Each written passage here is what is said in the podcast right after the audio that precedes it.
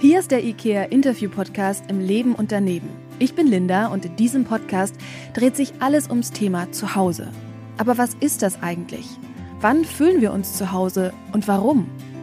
Für den einen ist das vielleicht ein ganz bestimmter Ort, eine bestimmte Art und Weise zu leben und für den anderen sind das ganz bestimmte Menschen. Einige verbinden mit Zuhause eher ein inneres Gefühl und manch einer sagt, ich fühle mich nirgendwo zu Hause. Über das und vieles mehr spreche ich heute mit meinem Gast Ronja von Rönne. Ronja ist Autorin, Moderatorin und Podcasterin. Mit 24 katapultiert sie sich in die Bestsellerlisten der deutschsprachigen Romane und beginnt ein Leben in der Öffentlichkeit. Drei Jahre später bringen sie ihre Freunde das erste Mal in die Klinik. Sie bricht ihre Lesetour ab und widmet sich ihren Depressionen. Anfang des Jahres geht sie wieder in die Klinik. Was denkt Ronja heute über ihre Depression? Warum kommen sie immer wieder? Wie fühlt sich das für sie an? Was nimmt sie aus ihren Therapieerfahrungen mit, von denen wir vielleicht alle was lernen können? Und was hat ihre eigene Geschichte mit den beiden Protagonistinnen ihres neuen Buches Ende in sich zu tun, die sich beide das Leben nehmen wollen? Wie viel Ronja steckt in den Zeilen? Wir wollen ja heute über Depressionen sprechen, über das, was du auch schon erlebt hast. Wie fühlt sich deine Depression für dich an? Ich glaube, ich kann zwar sagen, wie es sich für mich anfühlt, weil ich auch viel darüber gesprochen habe, habe ich gemerkt, ich kann es trotzdem Menschen, die das gar nicht kennen, tatsächlich nicht begreiflich machen. Und ich habe ein ganzes Buch darüber geschrieben. Ich glaube, es ist am ehesten zu vergleichen mit einer Art von Behinderung. Das kann an allem Möglichen sein, im Schaffensprozess oder auch in Beziehungen und auch in Beziehung zu sich selber. Vielleicht eine Art von Sinnesstörung. Also die Realität ist dann nicht mehr so, wie sie sein sollte. Die Welt aus den Angeln gehoben. Es gibt von Sylvia Plath dieses schöne Bild mit der Glasglocke. Also irgendwie verliert man eine Art von Realitätsbezug und symptomatisch kann sich das dann konsequent äußern in Apathie zum Beispiel, nicht mehr schlafen können oder ganz, ganz, ganz viel schlafen. Das habe ich ja auch. Alles, was normalerweise irgendwie einfach ist oder gar Spaß macht, tut es nicht mehr. Und für mich mit das Schlimmste daran ist diese komplette Machtlosigkeit, dem Ganzen irgendwie entgehen zu können. Es gibt mhm. nicht einfach einen Knopf, den man drücken kann. Und meistens ist es auch nicht wie bei einer Erkältung, wo man irgendwie sagt, drei Tage kommt's, drei Tage geht's. Mhm. Sondern es ist ein ziemlich undankbares, pflegebedürftiges Hobby, was man irgendwie hat. Das heißt, man muss sich kümmern. Im besten Fall muss man sich kümmern, bevor es irgendwie wieder arg werden wird. Und im besten Fall hat man ein Netz. Ich habe ein sehr, sehr gutes Netz. Ähm, ich habe tolle Freunde und Familie und so weiter. Und dann noch zu lernen, die dann auch zu aktivieren, das hat wiederum sehr viel länger gebraucht. Und ich glaube, sonst, es war schon sehr klassisch so, dass ich irgendwie im Bett war und gar nicht aufstehen konnte und irgendwie ich dann aus dem Kühlschrank nehmen wollte und selbst das irgendwie so viel zu war, dass man irgendwie weinend vor dem Kühlschrank stehst. Aber das kannst du auch niemandem wirklich begreiflich machen, weil du es ja selber, irgendein Teil von dir versteht das selber nicht, warum mhm. das gerade alles so ist. Und ist es dann, als ob sich ein Schalter umlegt, wenn das bei dir kommt, oder ist es was, was sich langsam anbahnt? Es geht relativ schnell. Ich bin mittlerweile besser darin, das zu sehen und auch wenn es kommt. Ich hatte eine sehr kurze depressive Episode vor einigen Wochen kürzer, glaube ich, denn je. Also ich habe auch die Hoffnung, vielleicht wird es besser. Ich bin aber auch mit Medikamenten gut eingestellt. Das hilft sicherlich. Und habe diesmal auch sofort meine Freunde alarmiert, die dann irgendwie erst überwacht haben. Und so, das ist natürlich irgendwie auch ein Luxus, den nicht alle haben. Mhm. Und so ließ sich das relativ gut abfedern. Doch, es ist schon wie ein Schalter. So irgendwie aufwachen und merken, irgendetwas, was gestern noch wie ein kleines Problem wirkte, wirkt auf einmal nicht machbar. Sachen schmecken nicht mehr. Ich bin wahnsinnig, wahnsinnig müde. Ich will nur schlafen. Ich habe oft Rückenschmerzen dabei. Das ist, glaube ich, manchen Leuten passiert, manche nicht, aber es kann irgendwie so sein. Ich sag eigentlich alles ab. Auch Sachen, die mir eigentlich sonst Spaß gemacht hätten. Oder ich mache die Sachen und das ist eigentlich noch viel schlimmer und stehe dann da und finde es dann ganz schlimm. Aber es kommt dann schon relativ plötzlich und vor allem bei mir oft ohne irgendeinen Auslöser. Also es gab an dem Tag wirklich nichts, was irgendwie anders war als an dem zuvor. Mhm. Und dann kommt es einfach. Ich habe allerdings auch eine familiäre Geschichte mit dem Thema, so dass es bei mir nicht nur intrinsisch ist, das heißt nicht nur von außen kommt, sondern irgendwie intrinsisch ist. Und ich davon ausgehe, dass ich das ein Leben lang managen werden muss. Mhm. One way or the other. So wie mein Bruder auch, meine Mutter auch, meine Großmutter auch. Okay, das heißt, es ist was Erbliches? Ja, also ich meine, du bist die Psychologin, kennst dich mit der Materie sicherlich besser aus, aber wenn es einen genetischen Marker gibt, dann läuft er auf jeden Fall auf der Seite der Mutter meiner Familie. Mhm. Während mein Vater zum Beispiel Mensch ist, der es überhaupt nicht nachvollziehen kann. Und sich wirklich, wirklich bemüht, muss man sagen. Also jetzt ist er geschlagen mit zwei Kindern und einer Frau. und der ist tatsächlich jemand, der nicht aus Bösartigkeit, aber vielleicht aus einer Hilflosigkeit heraus dann sagt so, hey, lass uns doch joggen gehen und so. Was ich so Sachen, die normalerweise funktionieren, es geht nicht, es mhm. geht nicht. Und ich glaube, man unterschätzt auch, wie wahnsinnig frustrierend das für Partner ist und Angehörige ist und sowas. Klar, das ist extrem anstrengend und es ist ja auch so ein bisschen so, als ob man zwei Personas kennen und akzeptieren muss. Ne? Ja. Die Persona, die im gesunden Zustand Dinge mit dir teilt, Dinge mit dir auch gemeinsam, also die Freude daran teilt und dann im Krankenzustand ganz andere Dinge auf einmal Priorität haben, also ohne dass man es will, sondern die Depression fordert es in dem Moment ein. Das heißt, man muss ja auch den Partner in dem Moment sehr ganzheitlich hinnehmen und auch sich selbst stark zurückstellen. Ich glaube, das hast du sehr klug formuliert. Ich glaube, das ist tatsächlich eine, ein Bild, was ganz gut funktioniert. Ich glaube, gerade bei Menschen wie bei mir, die so sehr die Hochs und sehr die Tiefs kennen, weil ich bin, glaube ich, eigentlich ein recht glücksbegabter Mensch. Ich bin nur leider auch in dem Unglück sehr, sehr begabt. Das ist sowieso schon viel für Leute irgendwie auszuhalten. Man muss sich aber dann sagen, so bis auf Eltern sind die meisten ja recht freiwillig in meinem Leben getreten. Und ich glaube, irgendwann muss man sich das abgewöhnen, zu denken, man ist irgendwie too much. Man sollte allerdings auch nicht denken, oder ich sollte das für mich nicht denken. Es mag eine Begründung für was sein, ist aber keine Rechtfertigung. Das ist sehr schwieriger Grad, glaube ich, zu finden. Also wann mhm. ist das irgendwie sowas mit, ah ja, nee, ich konnte schon wieder nicht, weil und deswegen ist es in Ordnung oder ist es immer noch ein Verhalten, wo man sich für entschuldigen muss. Ich finde es sehr, sehr schwierig, auch für mich selbst irgendwie dieses. Mhm. Wann verstecke ich mich dahinter? Ja, ja, genau. Also und genau, versteckt man sich auch dahinter oder kann es auch zu einer Art von Vermeidungsstrategie werden ja. und sowas. Also musst du wahnsinnig genau hinschauen. Und mir ist es besonders wichtig, weil ich ja so viel mehr bin als irgendwie eine Diagnose was etwas ironisch ist, weil ich das letzte Dreivierteljahr, glaube ich, über nichts anderes gesprochen habe, dem Buch geschuldet. Aber das darf man, glaube ich, nicht vergessen. Und ich glaube, es ist eh sehr leicht, sich in der Depression zu vergessen. Deswegen sollte man sich nicht auch noch mit Hilfe einer Diagnose vergessen. Ja, es gibt ja dann auch sowas wie einen sekundären Krankheitsgewinn. Also durch die Diagnose genau, ja. mhm. bekomme ich eine ja. gewisse Aufmerksamkeit. Genau, Leute schauen auf mich. Ich muss mich zum ersten Mal irgendwie nicht kümmern. Deswegen ist, glaube ich, auch gerade, wenn ich irgendwie alles, alles, alles selber mache. Ich bin ein wahnsinnig selbstständiger Mensch, ein freiheitsliebender Mensch.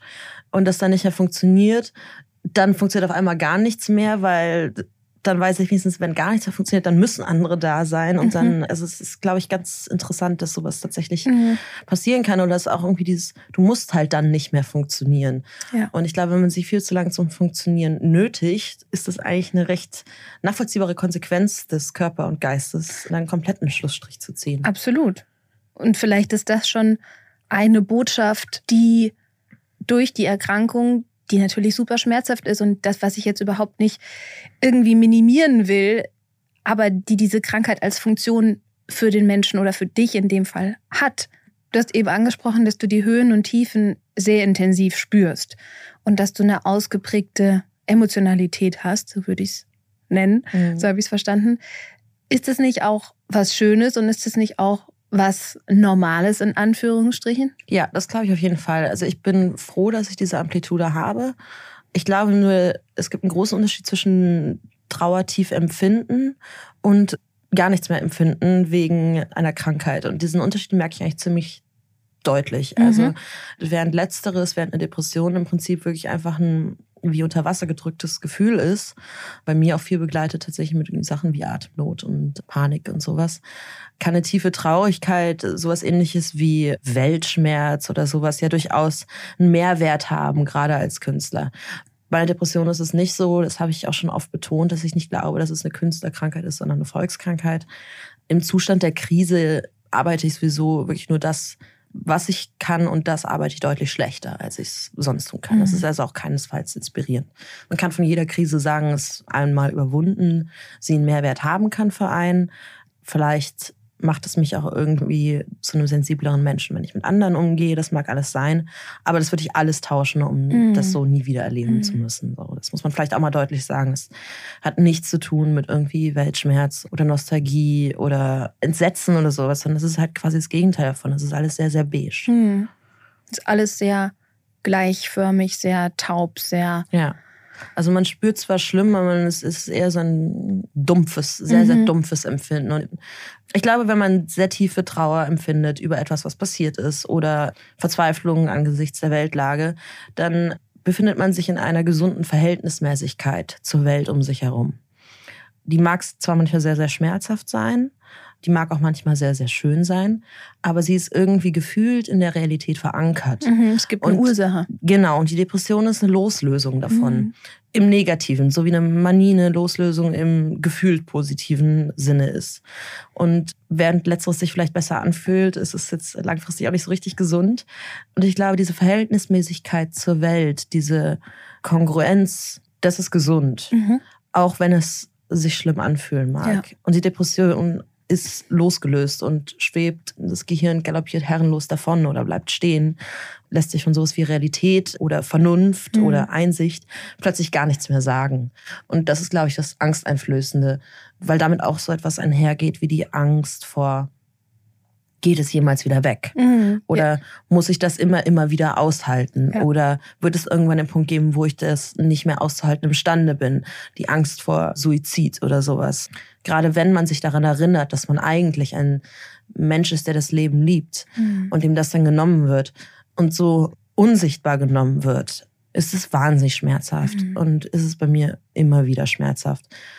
Selbst, ich meine, ich habe jetzt irgendwie zehn Jahre da irgendwie über den Kamm geschert, äh, vielleicht etwas länger damit zu tun. Und es ist immer noch schmerzhaft. Und es mhm. ist immer noch bei jedem Mal wieder so, dass ich wieder Angst habe, dass es schlimmer wird. Und ich war zweimal in Kliniken und das als Fortschritt zu begreifen, der es ja sein soll und nicht als Rückschlag ist, obwohl ich das intellektuell kapiere, emotional oft sehr, sehr schwer zu leisten. Mhm. Jetzt habe ich lange geredet. ja, aber total wichtig, was du sagst. Ich glaube, es ist diese Unkontrollierbarkeit, die Unkontrollierbarkeit über die eigene Gefühlswelt, über die Empfindungen, die sich von einem auf den anderen Tag so ganz, ganz anders anfühlen. Und du hast es eben so schön beschrieben. Die emotionale Vielfalt, die wir im Alltag haben, aufgrund von Krisen, von Krieg, von weil wir vielleicht Menschen verlieren, die uns wichtig sind, die sind zuortbar. Die sind zwar trotzdem schmerzhaft, genau, ja. aber sie sind zuortbar. Und damit habe ich ein Stück von Kontrolle und ich habe vor allen Dingen ein Verständnis für mein eigenes emotionales Empfinden. Aufzuwachen und keine Freude mehr an etwas zu haben, was mir sonst Spaß macht, ist für mich ganz schwer zu greifen. Mhm. Und das will der Mensch, das will die menschliche Psyche. Wir brauchen Orientierung, wir wollen Kontrollierbarkeit. Und du bist in dem Moment gezwungen, das alles abzugeben. Genau, und ich glaube, gerade für Leute, die ganz gerne die Kontrolle haben wie ich, ist es besonders schmerzhaft. Und ich glaube, was mir auch noch eingefallen ist, weil du Trauerprozesse zum Beispiel kurz erwähnt hast, es gibt halt einen Rahmen und es gibt einen Prozess, der gefühlt stattfindet. Auch wenn der bestimmt manchmal über Jahre gehen kann oder schleppend gehen kann, gibt es da irgendwie eine Art von Prozess von Weiterentwicklung, von etwas, was Wut wird, wird vielleicht Frustration, wird vielleicht irgendwann Akzeptanz. Das alles funktioniert auf einmal in der Depression nicht mehr. Es ist so ein sehr, sehr Vakuumzustand. Mhm. Und selbst wenn man weiß, also bei mir ist es, ähm, kommt das immer wieder, rezivieren, dass es dann halt auch immer wieder geht, weil sonst könnte es gar nicht wiederkommen. so rede ich mir das zumindest ein. Glaubt man Sachen wie solchen Gedanken nicht mehr? Und ich glaube, das sehr, sehr Unheimliche für Leute, die damit vielleicht gar nichts zu tun haben, ich hoffe, es bleibt so für euch, ist dieses, den eigenen Gedanken nicht mehr trauen zu können. Mhm. Und ich meine, was generell immer stimmt, dass Gedanken zwar Berechtigung, aber nicht immer Recht haben, das stimmt dort in einem perversen Ausmaße. Und das ist so, so, so unheimlich. Was hast du denn für Gedanken in der depressiven Episode? Ich glaube, so was zum Beispiel viel geholfen hat, ist, dass ich einen Tag immer notiere. Das hilft mir jetzt nicht beim Notieren, aber es gibt mir eine Art von Orientierung, wenn ich zum Beispiel ein Gedanke wäre sowas wie, es kommt immer wieder, es wird immer wieder schlimmer. Die Tage, die gefühlt gut waren, waren eigentlich gar nicht so gut. Also mhm. die Realität davor scheint irgendwie wie die nicht echte Realität, die gesunde scheint. Also es gibt dieses Ungleichgewicht, dieses fundamentale, ich kann nicht mehr, ich kann nicht mehr, ich muss aber. Ich glaube, das ist gepaart mit Selbstständigkeit auch nicht immer so richtig geil. Ich habe dazu ADHS, das heißt, ich bin auch einfach sowieso schon scheiße organisiert. Dann die Angst, dass mir sowieso alles viel mehr um die Ohren fliegt. Mhm. Und ich eigentlich immer nur wieder die Scherben aufrichte oder sowas und versuche zu kitten und dass es keinen gesunden Kern gibt, sondern eigentlich einen kranken Kern, der irgendwie, dass irgendwas nicht stimmt, dass es nicht funktionieren wird. Irgendwie die Sorge, dass ich irgendwann daran sterben werde, also irgendwie von eigener Hand sterben werde. Die Sorge darum, was ich irgendwie anderen Leuten das schon wieder damit antue. Wahnsinnige Frustration, warum kriegst du es nicht hin? Dann dieses Zusammenreißen, irgendwie so, ich gehe jetzt einkaufen und dann irgendwie aus dem Laden gehen, weil es zu hell ist. Also dieses Scheitern an der Welt und sich selber. Das war jetzt mhm. Kurzeinblick. Mhm. Aber das kann natürlich auch sehr unterschiedlich sein. Mhm. Und im Vergleich dann zu einer gesunden Phase, wie schaust du denn auf die Gedanken zurück, die du in der depressiven Phase hattest? Alles, was dann gedacht wurde im negativen Zustand, wirkt dann irgendwie für mich sehr, sehr theatralisch zum mhm. Beispiel. Dass es dann sehr, sehr schwer fällt, jeweils das andere wirklich ernst zu nehmen, mhm. wenn es Sinn macht. Ja. Ich weiß nicht, was meinst du denn? Das ist bestimmt etwas, was relativ normal ist, oder? Ja, klar. Also, dass unsere Gedanken nicht die Wahrheit sprechen, sie aber trotzdem für uns eine extreme Macht haben, ist was, was ganz viele psychische Erkrankungen kennzeichnet. Und deswegen ist es ja auch eine Methode, die oft hilft, mit Meditation den Abstand zu den Gedanken zu üben und zu sagen, okay, ich gucke mir den an, aber ich weiß, dass ich nicht dieser Gedanke bin und ich weiß, dass ich dieses Gefühl auch nicht dazu bin, sondern das ist wie eine Welle und die kommt und die geht und ich versuche das und ich trainiere mich darin, das loszulassen. Und das ist eine super Prävention, aber natürlich schützt es mich nicht davor, dass wenn eine Depression über mich hineinbricht und ich daran erkranke, dass diese negativen Gedanken und dieser Selbstzweifel einfach ganz, ganz dominant ist. Ja. Und ja. Menschen in eine Negativspirale reinzieht, die, wie du sagst, oft in Suizidgedanken oder im realen Suizid endet oder in dem kompletten Scheitern dessen, was man sich aufgebaut hat, was man sich vielleicht sogar aus eigener Kraft aufgebaut hat. Aber ja. auf einmal fühlt sich alles einfach extrem schwer an. Und das ist wie einmal das Leben in Schwarz anmalen und dann das Leben wieder in Bunt anmalen. Hm. Ich glaube, es fällt dann halt auch generell schwer, sich irgendwie selbst ernst zu nehmen oder zu wissen, wer man wirklich ist, wenn das sich so ändern kann. Aber dass es so völlig losgelöst ist und so völlig anders empfunden werden kann, finde ich immer noch so schwer zu vereinbaren. Und auch, dass ich dann gefühlt dann auf einmal durch scheinbar nichts so eine andere Person sein kann, ist einfach scary so. Und ich weiß auch nicht, was dagegen irgendwie richtig helfen wird.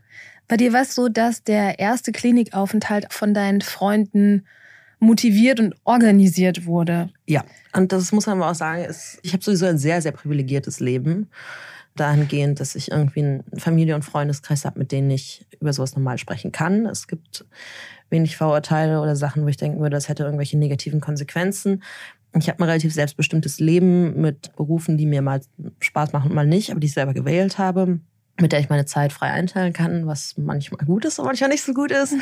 So, und das sind ja alles schon mal Marker, in denen man, denen wir diskutieren hier, die eh schon relativ privilegiert sind. Ich kann irgendwie in Interviews darüber sprechen und das wird keine beruflichen Konsequenzen für mich haben. Und so war es damals auch, als meine Freunde quasi so, da war ich wirklich so depressiv, dass ich mich nicht im Bett von links nach rechts drehen konnte. Also es war wirklich, wirklich wie gelähmt. Es war, glaube ich, die schwerste Episode, die ich hatte bis dato. Und da habe ich einfach auf gar niemanden mehr reagiert. Also irgendwie, ich glaube, einmal am Tag hatte ich einen Wecker und dann durfte ich noch zweimal schlafen und dann habe ich Leuten nur geschrieben, mir geht's gut, das natürlich völliger Blödsinn war. Und die haben dann tatsächlich irgendwie über drei Bundesländer, also teilweise Kindheitsfreunde und irgendwie meine Eltern und sowas, nach einem Klinikplatz gesucht und den dann auch gefunden, was ja schon das größere Wunder ist.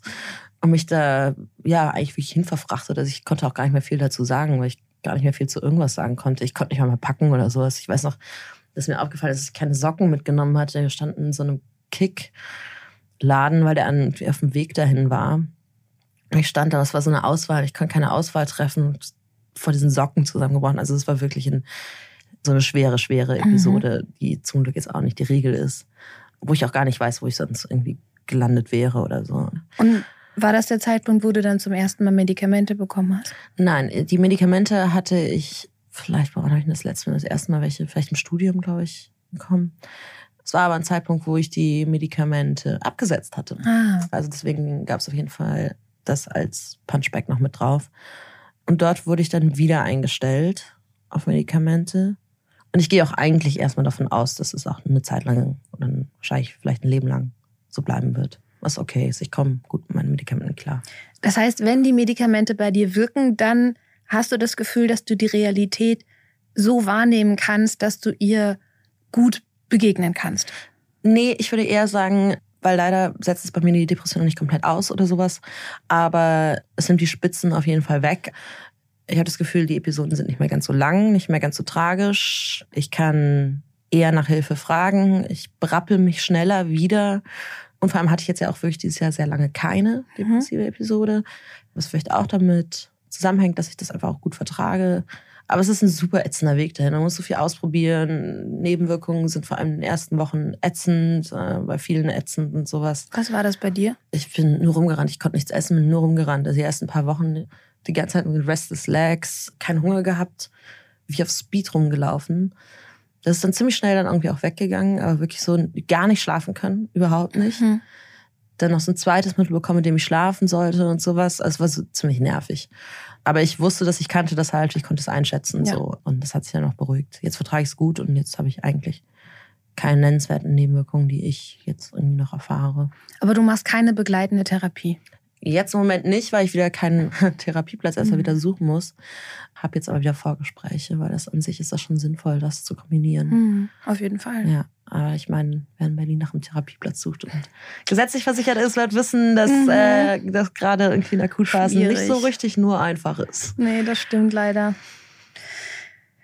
Du hast das Thema Depression ja auch in deinem neuen Buch aufgegriffen. Ja. Da gibt's Juli und Hella.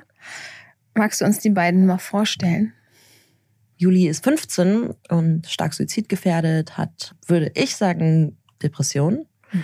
Und dann haben wir Hella, das ist so ein abgehalfteter Schlagerstar, äh, die ist 69, 70. Und bei der weiß ich gar nicht, ob die Depressionen hat. Ich glaube, die hat einfach einen sehr, sehr negativen Blick aufs Leben, sehr zurückgewandt, wenig nach vorne gewandt. Obwohl man das natürlich nie sagen so sollte, aber hat sich da auch irgendwie selbst reinmanövriert in ihre Art der Einsamkeit, weil sie auch Sachen nicht annimmt, sehr schroff ist und so weiter. Deswegen weiß ich gar nicht, ob die, was würdest du denn sagen? Würdest du denken, von den Stellen, die du, wo du reingelesen hast, dass das eine Depression ist bei der? Eine Depression ist für mich immer ein Zustand, der nicht auf eine Ursache zurückzuführen ist. Mhm. Ja. Und du beschreibst es ja auch schön bei Hella, dass sie sich einfach einsam fühlt, aber eher durch das Älterwerden, durch das, dass sich ihr Leben sehr stark verändert hat von dem Schlagerstar Mhm. hin zu jemandem, der akzeptieren muss, dass diese strahlende Seite vom Leben jetzt vielleicht vorüber ist und Mhm. was anderes beginnt und dass wir dann oft Schwierigkeiten haben, diesen Veränderungsprozess anzunehmen. Ja, ja. Genau, das, ist für mich aber eine Begründung, das ist Genau, ein ja. Veränderungsschmerz. Mhm. Genau, so und sehe ich das auch. ne, Ja, deswegen ja, ja. würde ich sagen, das ist keine Depression, aber es ist trotzdem ein Zustand, der vielleicht manchmal oder sehr oft alleine schwer zu bewältigen ist und absolut nachvollziehbar, dass viele ältere Menschen sagen, Genau, ich glaube auch an eine Art von Alterseinsamkeit oder so. Es ist generell ein anderes gesellschaftliches Problem, aber es ist eins. So würde ich das auch sehen. Und ich habe dieses Buch geschrieben, gar nicht so sehr darüber nachgedacht, dass das mit Depression zu tun hat, weil das, glaube ich, gerade bei Juli so lange irgendwie ein normalisierter Ist-Zustand von mir und meinem Leben war, dass ich das einfach drauf projiziert habe. Jetzt im Nachgang, wo ich viel darüber gesprochen habe, ich hatte es damals ja auch irgendwann gegen Ende meines Klinikaufenthalts irgendwie öffentlich gemacht, dass ich da irgendwie selber mit struggle.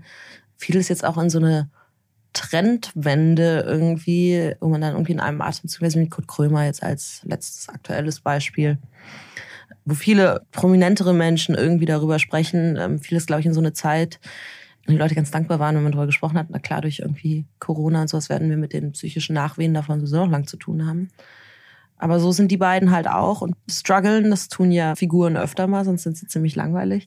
In dem Falle tut das Juli vor allem eben mit einer Depression. Die beiden lernen sich kennen, weil sie sterben wollen. Und Juli möchte das bewirken, indem sie sich von einer Autobahnbrücke schmeißt.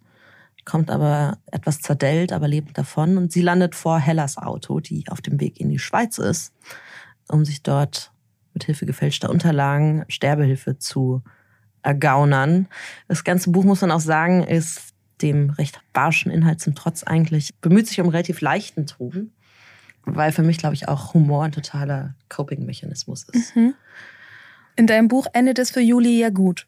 Ja, ich habe jetzt irgendwie schon mehrere Lesarten gehabt. Man muss auch sagen, das Buch habe ich sehr oft umgeschrieben. Mhm. Also die sind mal im Leben davongekommen, mal nicht und sowas. Jetzt habe ich mich auf so ein bisschen verwaschenes Ende geeinigt, aber ja.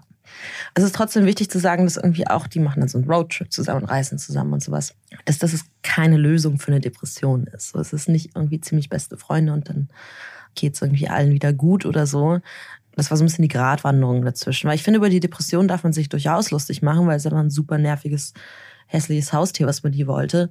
Damit macht man sich nicht gleichzeitig über Depressive lustig. Das ist gleich eine Distinktion, die vielleicht ganz wichtig ist. Total wichtig, dass du das sagst. Für mich ist es auch immer so, dass es einfach verschiedene Faktoren gibt, die zusammenkommen. Und du hast das vorhin so schön beschrieben, dass dein soziales Netzwerk einfach extrem wichtig für dich ist. Ein Freundeskreis, der dich auffängt, der dich versteht, dem du aber auch helfen kannst und der dir hilft. Und so ist es vielleicht bei Juli und Hella erstmal eine Komponente, dass sie sich gefunden haben. Das heißt aber noch nicht, dass das jetzt die Krankheit heilt oder dass ich deswegen nicht mehr auf meine ungesunden Glaubenssätze gucken muss oder dass ich nicht mehr darauf schaue, wie sieht mein Alltag aus, kümmere ich mich um Prävention, wie ernähre ich mich, wie geht's meinem Darm. Also ja. dazu sind wir einfach zu komplex, als dass ja, wir sagen, ja, wenn ein Faktor in meinem Leben stimmt, dann bedeutet das, dass die psychische Erkrankung weg ist. Das wäre so schön, doch. Das wäre so schön, ja. So Worauf ich eigentlich hinaus wollte, als ich gesagt habe, für Juli geht es gut aus und es gibt ja einige Parallelen zwischen dir und Juli. Glaubst du denn, es geht für dich auch mal gut aus? Nee, weil ich nicht glaube, dass das Leben ein Endziel hat. Mhm. Ich glaube, es wird immer wieder gut sein und immer wieder schlecht sein. Es wird sich immer wieder etwas sehr Glitzerndes am Boden finden lassen und es wird immer wieder irgendwie Struggles geben. Ich weiß auch, dass meine Zuversicht, die ich jetzt habe, nicht einer Zuversicht entsprechen muss, die ich vielleicht in einem Jahr habe. Aber ich habe schon das Gefühl, also erstens werde ich gerne älter. Warum? äh, ich finde, das Leben wird immer besser bisher. Also irgendwann dreht sich das vielleicht, aber ich finde, also ich bin jetzt 30 geworden. Ich finde 30 sein auf jeden Fall cooler als 20 sein. Mhm. Deswegen würde ich gerne noch den Rest vom Schützenfest erleben. Bindungen werden tiefer. Beruflich wird es im besten Falle eher einfacher als schwieriger. Man weiß mehr, wer man ist. Man weiß, mit was man in der Vergangenheit schon alles klargekommen ist welche Krisen man schon überwunden hat. Das alles sind wunderbare Werkzeuge. Deswegen, nein, ich glaube nicht, dass irgendwann alles gut ist. Das würde ja auch den Weg dahin disqualifizieren. Denn auch das Leben, was nicht gut war, hatte einen Mehrwert für mich. Mhm. Auf jeden Fall muss ich den sehen. Man bildet sich ja ein Narrativ und die Geschichte des eigenen Lebens immer erst im Nachhinein, im Rückblick. Mhm. Ansonsten passiert uns eine ganze Menge Chaos und dann stirbt man. Das wäre irgendwie tragisch. Und man muss sich aus den komischen Fetzen, die man erlebt hat, aus dem Glitzernden, aus dem Schwierigen, aus den Beziehungsgeflechten, die funktioniert haben und aus denen, die nicht funktioniert haben, ja irgendwie sowas für eine Identität und einen Werdegang basteln, zumindest einen gefühlten. Und ich glaube, einen Fortschritt als Fortschritt zu erkennen, einen Rückschritt als Rückschritt zu erkennen, sich immer wieder verorten zu können und umdrehen zu können und zu wissen, dass dazwischen viel Gutes passiert ist. Ich glaube, das wird weiterhin passieren. Ich glaube, dass irgendwie mein letztes Wort sicher noch nicht gesprochen oder geschrieben ist. Und ich bin mir sehr sicher, dass es zwischendurch wieder sehr schlimm wird. Und ich bin mir sehr sicher, dass ich mir diesen ganzen Monolog zu anderen Zeiten nicht glauben werde. So. Mhm. Du hast eben schon gesagt, du hast dich dazu entschlossen, auch öffentlich eben darüber zu sprechen, dass du selbst mit Depressionen zu kämpfen hast. Und das hast du ja getan, nachdem du das schon viele Jahre mit dir rumträgst. Mhm. Wann war denn der Punkt für dich gekommen, dass du gesagt hast, ich möchte jetzt das öffentlich machen? Das war eigentlich der Punkt, wo es anders noch schwieriger gewesen wäre. Ich habe wahnsinnig viele Lesungen gehabt, als ich in der Klinik war und ich eigentlich halt es waren wahnsinnig viele Termine. Und hat dann irgendwie auch immer erst behauptet, irgendwie, es wäre ein familiärer Notfall, deswegen ging es nicht. Ich habe eine Agentur, die Bescheid wusste, aber sonst wusste das quasi niemand so richtig. Und und ich habe festgestellt, dass irgendwie diese Depression schon so ein Vollzeitjob ist. Und jetzt muss ich noch dieses Gerüst aufrechterhalten. Es war so anstrengend dafür, dass ich dachte, dass es eigentlich wirklich ein ziemlich unsinnige Anstrengung ist. Denn ich meine, ich bin ja jemand, der schon davor der Überzeugung war, dass es jetzt nichts ist, was man totschweigen muss. Das ist etwas, was Leute treffen kann wie Diabetes. Also warum mache ich mir das eigentlich? Warum mache ich diesen Stress? Und hatte damals dann irgendwie gesagt, das ist Blödsinn. So, ich bin der familiäre Notfall und das ist jetzt so, wie es jetzt ist. Ich muss sagen, ich habe irgendwie ich, überhaupt keine negativen Rückmeldungen mhm. dazu bekommen. Wie gesagt, sehr, sehr privilegiertes Umfeld. Ne? Es ist irgendwie eine Art von Medienbubble, in der das nochmal anders betrachtet wird als, weiß ich nicht, in einem mittelständischen Unternehmen vielleicht. Ich weiß auch nie, welche Jobs ich nicht bekommen habe, deswegen so. Ne? Mhm. Ne? Klar, das weiß man alles nicht.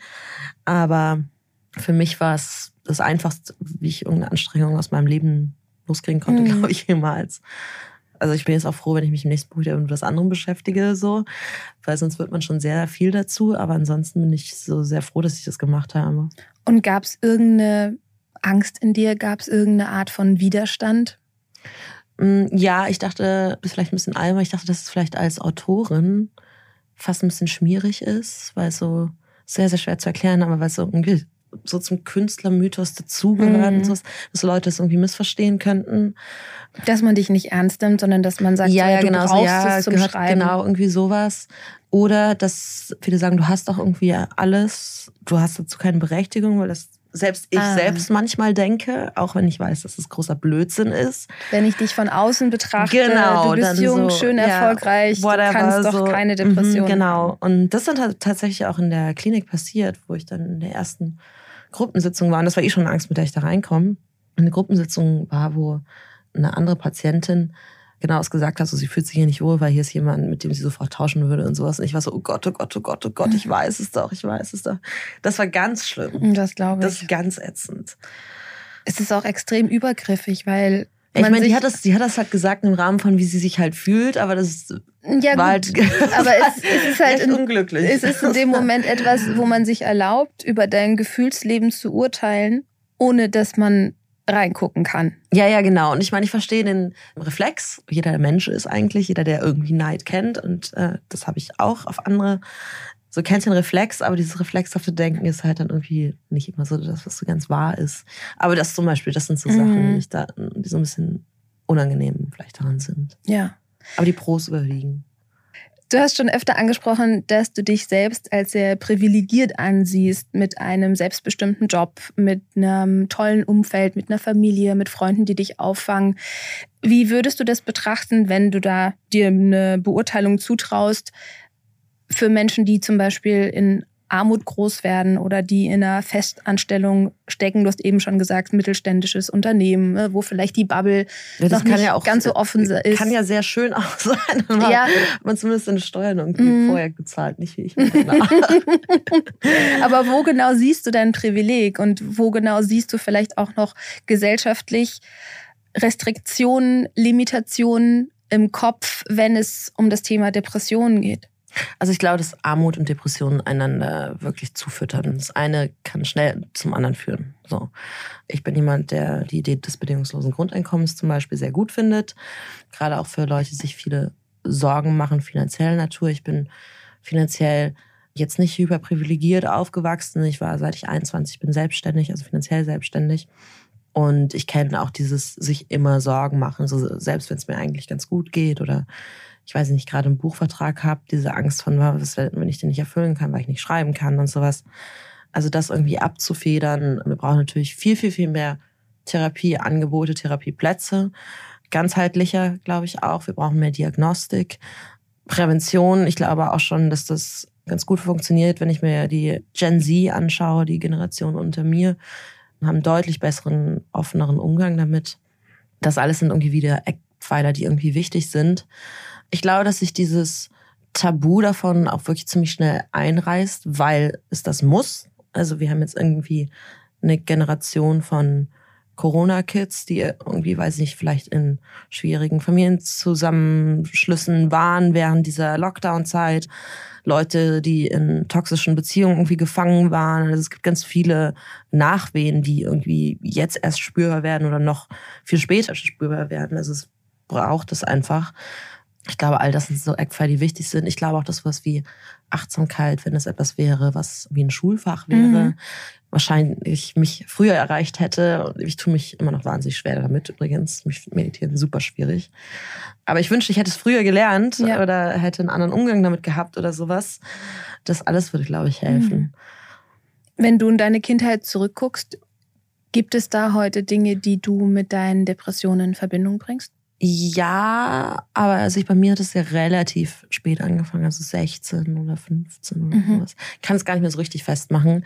Aber es war vor allem immer so Rückzug. Ich habe dann, das Einzige, was ich mir gemacht habe, war gelesen. Ich habe wahnsinnig viel gelesen. Aber da war das eher so, dass ich das wie so ein Foreshadowing, so eine mhm. Ahnung davon, was irgendwie später kommen könnte, wo ich gar nicht weiß, ob ich das damals schon diesen klinischen Stempel verdient hätte. Aber es gab so eine Art von Vorahnung davon. Ich muss auch sagen, dass jetzt nun das sehr katholische bayerische CSU-Schulsystem jetzt auch nicht so richtig dafür da ist, sowas aufzufangen. Also bei uns wurde nicht einmal irgendwie darüber geredet, was das eigentlich ist oder was sowas sein kann oder mentale Gesundheit. War einfach überhaupt gar kein Thema. Dafür wurde halt viel gebetet. Ob das jetzt geholfen hat, glaube ich nicht so richtig. Aber es gibt so viele Sachen, die man machen könnte. Man muss halt mhm. halt Geld in die Hand nehmen dafür. So. Ja. Aber könnte den ganzen Tag darüber reden, was man alles machen könnte. So. Aber es gab jetzt nichts in deiner Kindheit, wo du sagst, jetzt nachdem du dich schon sehr lange mit deiner Krankheit auseinandersetzt, mhm. neben der erblichen Komponente, die du vorhin schon angesprochen hast, dass du sagst, ich verstehe jetzt, dass mir vielleicht ein Gefühl von Zugehörigkeit gefehlt hat oder mhm, ähm, überhaupt nicht. Nee. Also wir hatten wirklich so einen relativ bunten Haushalt. Ich hatte immer Freunde, die waren auch irgendwie viel da. Ich hatte Freunde damals schon, die irgendwie gestruggelt haben, die dann einfach auch mal eine Zeit lang wie quasi bei uns gewohnt haben meine Eltern sind mit uns um VW-Bus durch Europa gefahren, so das so einfach nein. So, mhm. so ich hatte eine glückliche Kindheit ja. in dem Rahmen, wie sie irgendwie halt sein konnte. Und deswegen, nee, manchmal wünsche ich mir das, was natürlich auch super makaber ist, weil ich das Gefühl habe, dann gäbe es wenigstens irgendwas, was man bearbeiten könnte, mhm. therapeutisch. Aber so sitzt dann einfach nur Psychologin und sehr blank vor mir und so, irgendwas, erzähl mehr, erzähl mehr, aber hast du dich nicht dabei allein gefühlt? Ich so, nee. Schauen wir doch nochmal in dein Unterbewusstsein. Da, genau. da muss irgendwo aber was irgendwas sein. ist bestimmt, aber müsste tief graben bei mir. Ja, ja. da müsste tief graben. Ich kann dich ja mal eben kurz hypnotisieren, da finden wir bestimmt was. Ja, genau, sowas. Erzähl mir. naja, es natürlich auch schön, auf so eine Kindheit ja, zurückzuschauen ne? und zu wissen, ich habe da diese Kraftquellen und ich habe erstmal dieses Fundament. Ja. Aber ich verstehe den Gedanken, den du teilst, wenn du sagst, ich hätte gerne manchmal einfach diese Ursache und das Verständnis dafür, warum ich mich heute so fühle, wie ich mich fühle. Genau, obwohl beides natürlich Blödsinn ist. Also niemand möchte irgendwie eine posttraumatische Belastungsstörung anstatt einer grundlosen Depression. Aber das ist auch einer dieser Gedanken, die wahrscheinlich nicht recht Berechtigung haben zu denken. So. Und der Gedanke, der Recht hat dahinter, ist natürlich, dass man gerne etwas in der Hand haben will, mit dem man arbeitet. Ja, es ist ein ganz menschliches Bedürfnis. Mhm. Ne? Also das ja. ist das, was wir vorhin auch schon angesprochen haben, dass wir eben verstehen wollen. Ja. Und ja. dass das ja. uns eine gewisse Kontrollierbarkeit gibt. Es ist zutiefst menschlich, das denke ich auch. Ja. Eine ganz schöne Aussage das ist gar nicht so richtig eine Frage, die habe ich von dir in einem anderen Interview gesehen. Und zwar hat auch was mit deinem neuen Buch zu tun, wo du sagst, das Leben ist eine Zumutung. Das stimmt auf jeden Fall. Ist das so in deinen Augen?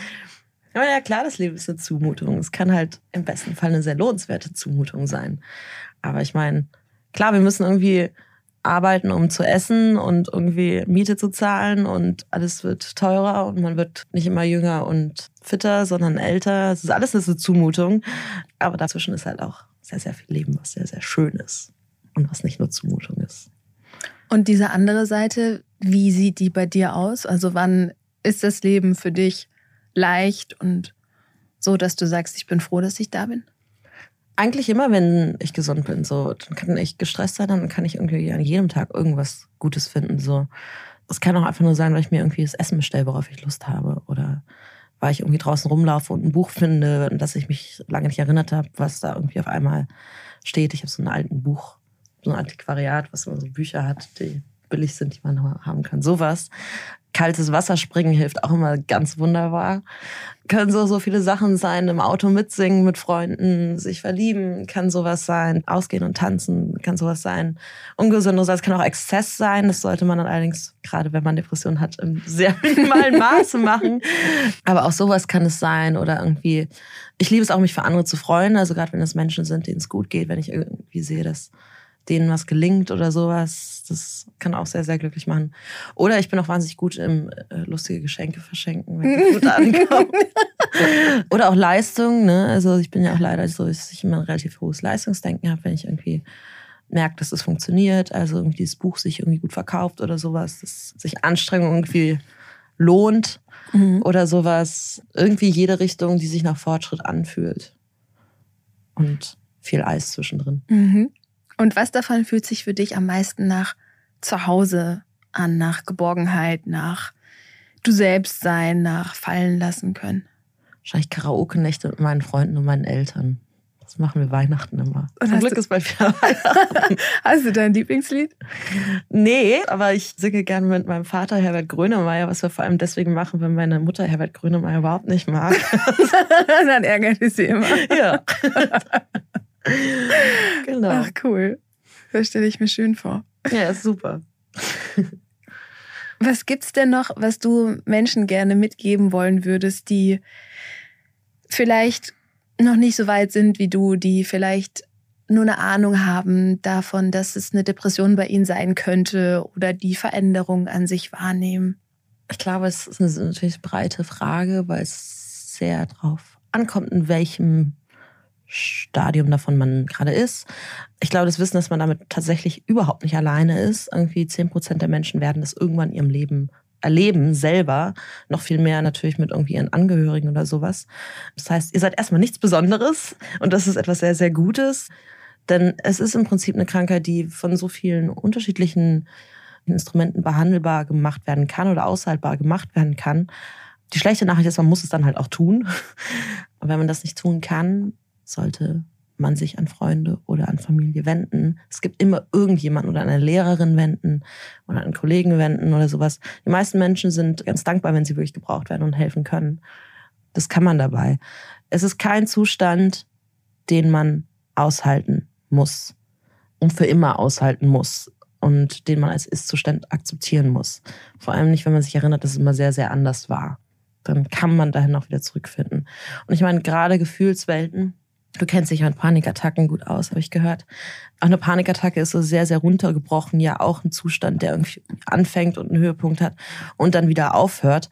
Auch wenn man sich das gerade nicht glaubt, wenn man da irgendwie japsend ist und denkt, man hat einen Herzinfarkt, geht es trotzdem wieder weg. Der Mensch ist am Ende doch resilienter, als er so denkt. Mhm. Und auch solche Zustände können wieder aufhören. Das hast du schön gesagt. Danke. Danke, dass du uns heute mitgenommen hast in dein Innerstes und dass du uns schon, finde ich, sehr bildlich dieses vielleicht schwer beschreibbare Gefühl mitgegeben hast. Danke dir, das war äh, endlich mal umsonst eine Therapiestunde in Berlin. Das kriegt man sonst nirgendwo. Muss man erst ein Buch drüber schreiben, dass man hier mal eine Psychologe gegenüber hat. Du bist aber sehr leicht zu therapieren, ja. dass heute schon eine Therapiestunde war.